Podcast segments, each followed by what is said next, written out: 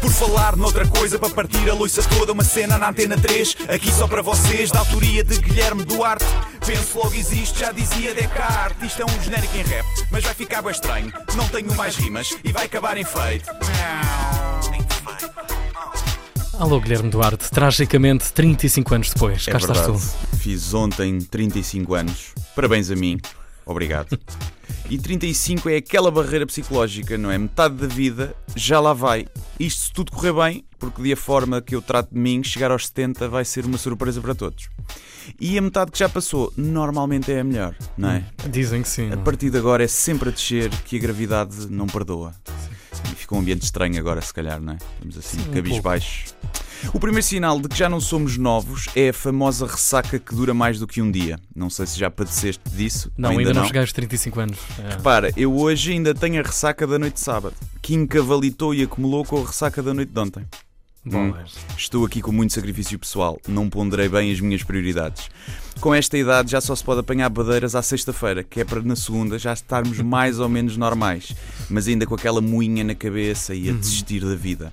Sabes que já estás velho quando alguém pede shots e o teu cérebro te diz: Não, não faças isso. quieto, fica no teu canto, não tens idade para isso.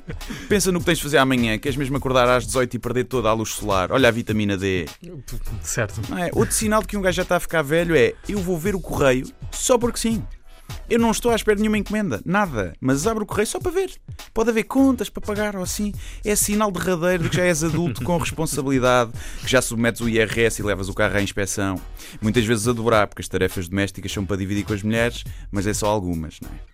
Bem, ter 35 é ficar contente por estar mau tempo ao fim de semana, porque assim dá para ficar em casa a arrumar e a lavar. Fazer limpezas a fundo começa a ser um hobby. Mesmo quando está bom tempo, um gajo começa a arranjar desculpas. Ir à praia, está demasiado sol. E o trânsito? Mais vale ficarmos em casa. Podemos aproveitar para limpar o cotão debaixo do sofá. Estar nos 30 é começar a ter dores no corpo só porque sim. Olha, hoje dói-me o pulso. Está giro. Dei um jeito ao pulso? Não, me lembro nada. Até porque com os 30 já não usas tanto o pulso como com os 20, não é?